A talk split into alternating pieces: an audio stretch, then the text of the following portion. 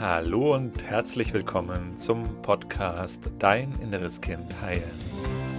Mein Name ist Markus Asano. Ich freue mich riesig, dass du heute hier bist.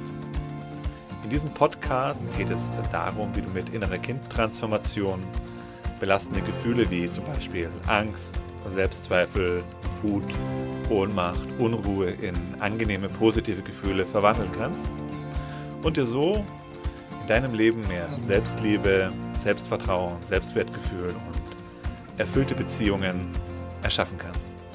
Schön, dass du heute hier bist. Jetzt hat es mich selber erwischt, ich bin selber in der Krise drin.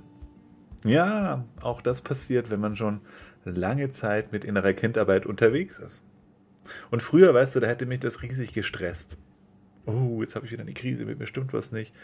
Ähm, warum fühle ich mich nicht gut, was habe ich falsch gemacht und ich habe doch schon so viel gearbeitet, ich habe doch schon so viel transformiert, warum komme ich jetzt wieder in die Krise?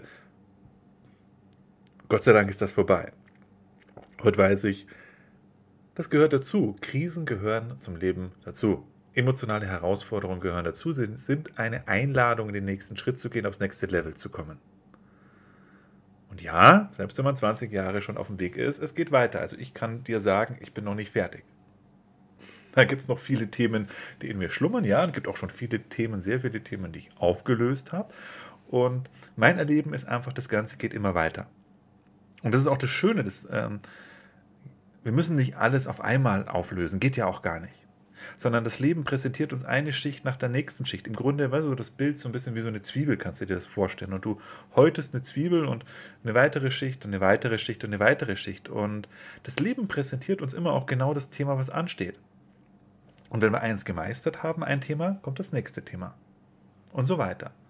Und ob das jemals zu Ende ist, kann ich dir nicht sagen. Kann dir nur sagen, und bei mir jetzt nach 20 Jahren und intensiver Arbeit an mir und mit mir ähm, kommen da neue Schichten nach oben. Und jetzt ist gerade mal wieder so eine Phase. Ich bin in einer Situation, wo ich merke, okay, da ist eine Herausforderung, da wartet etwas auf mich, was ähm, angeschaut werden möchte und transformiert werden möchte. Und ja, jetzt gerade ist mal wieder ein größeres Ding auch dran. Und meinem, meinem inneren Kind macht das auch tatsächlich auch noch Angst. So, das merke ich auch so. Da ähm, jubelt jetzt nicht mein inneres Kind. Juhu, große Veränderungen im Leben und äh, nee. Mein inneres Kind hat jetzt auch gerade Angst und ich habe auch zwischenzeitlich gelernt, dass das auch okay ist, dass ich das auch gut annehmen kann. Und mein inneres Kind kommt dann und will mich ablenken vom Fühlen. Bin ich vermutlich nicht der Einzige, dem es da so geht. Ähm, starke Emotionen kommen, starke Veränderungen, Themen werden präsentiert. Meinem inneren Kind macht es Angst. Und was will es dann? Ja, es will wegrennen davon. Mich vom Fühlen abhalten. Und auch das ist okay.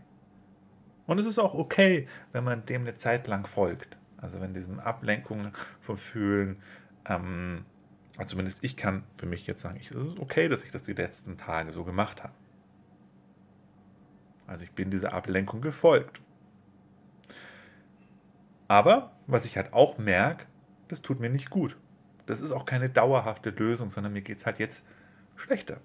Weil nichts, was nichts verschwindet in uns. Ne? Das heißt, wenn wir wegsehen, wenn wir wegschauen, wenn wir vor uns selber wegrennen, bleibt das ja immer noch in uns da, wovor wir wegrennen. Und wir nehmen es ja auch mit. Wir können ja nicht vor uns selber flüchten. Und es hat weiteren Einfluss auf unser Leben. Und ich finde es ganz spannend. Also ich merke auf jeden Fall, hm, dass ich gar nicht mehr wirklich richtig so 100% verdrängen kann. Dass selbst wenn ich den Ablenkungsstrategien folge und dann mal ein Bierchen trinke und eine Netflix-Serie mir anschaue, es bleibt immer so ein ich kann das Gefühl gar nicht mehr wirklich wegkriegen, sondern es, es, es, es, es schlummert und rumort dann trotzdem in mir und, und es wird stärker. Also eine Frage, die sich dann mir immer wieder stellt, wie schmerzhaft muss es doch noch werden, Markus, bis du bereit bist hinzuschauen? Wie hart muss es noch werden? Reicht es jetzt schon? Reicht es jetzt schon, dass du dich nicht gut fühlst? Und Gott sei Dank bin ich sehr dankbar für, ist diese Schmerztoleranz bei mir sehr gesunken. Also das heißt, ich bin relativ schnell bereit, auch hinzugucken zu meinen Themen. Das macht es natürlich sehr viel einfacher, weil ja, ich weiß, ich kann nicht vor mir selber wegzurennen, vor mir selber wegrennen und es wird ja nur schlimmer. Was gerade auch ganz gut dazu passt, gerade bei mir steht jetzt auch ein Zahnarzttermin nochmal an, die nächsten Tage, Wochen. Und äh, das ist einfach, finde ich, eine sehr gute, ein sehr gutes ähm, Beispiel, wo wir das auch sehen können.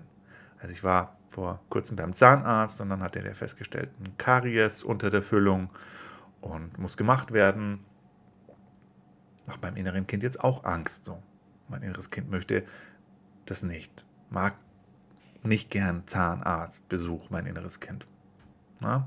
Weil ja, die Situation da auf dem Zahnarztstuhl sitzend, grelle Licht, Mund offen und dann arbeitet da jemand im Mund drin und mit Spritzen und komische Geräusche und komischer Geruch, Maske, der Zahnarzt im Gesicht, das ganze steril. Also ja, lange Rede, kurzer Sinn. Mein inneres Kind bekommt da bei der Vorstellung schon Panik, möchte da nicht hin. Aber du siehst ja, kennst es ja ne, an diesem Beispiel, macht es ja deutlich, ja, jetzt da nicht hinzugehen zum Zahnarzt, hm, wird die Karies besser? Nee, die wird nicht besser, sondern die wird stärker und größer. Und wenn man nur lang genug wartet, dann ist es nicht nur ein bisschen ähm, da bohren, sondern dann geht die Karies tiefer rein und irgendwann gibt es die Wurzelbehandlung. Das heißt, es wird noch schmerzhafter, es wird noch mehr vom, vom Zahn, dann muss dann weggemacht werden.